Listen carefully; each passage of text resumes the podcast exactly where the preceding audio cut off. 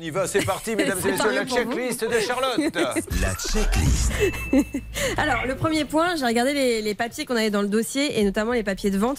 Et donc, sur le certificat de cession, j'ai pu constater que euh, le tampon du garage n'est absolument pas le même euh, que le garage finalement où s'est rendu David. David a vu une annonce d'un garage, s'est rendu sur place. Là, il repart avec une voiture. C'est quelqu'un d'autre qui lui vend. Petite parenthèse, Anne Cadoré, j'achète une voiture au garage Dupont. Je m'aperçois qu'en fait, sur la carte grise ou que sur la facture, c'est le garage du rang.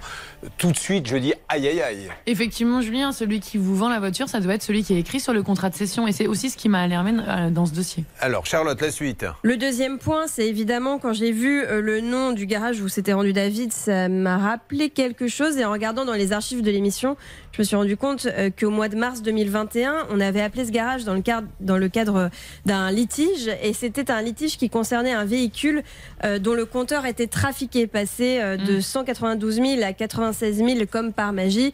Donc quand il y a un deuxième cas euh, avec une voiture comme ça qui est euh, pourrie, hein, qu'on dise les choses telles qu'elles sont, c'est vraiment pas rassurant. Et le troisième point, euh, j'ai regardé sur Histovec, vous savez, le site mis en place par le ministère de l'Intérieur pour vérifier les historiques des véhicules, ce qui se disait sur ce véhicule en particulier.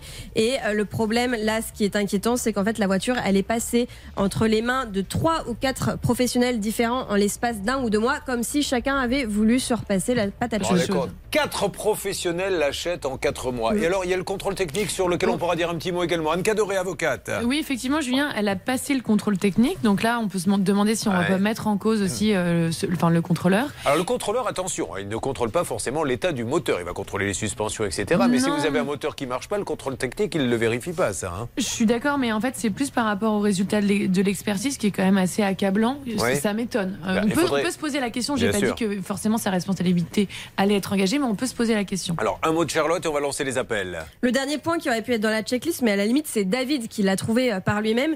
C'est que David s'est rendu compte en faisant quelques recherches qu'en fait, cette voiture, un petit peu avant, avait été vendue aux enchères comme véhicule non roulant. Voilà, c'est ce que Voilà. j'expliquais tout à l'heure. Mm, Les, les voitures, certaines sont vendues. Et alors là, pour le coup, dans ces ventes aux enchères entre professionnels, il y a des voitures qui sont vendues pour pièces détachées.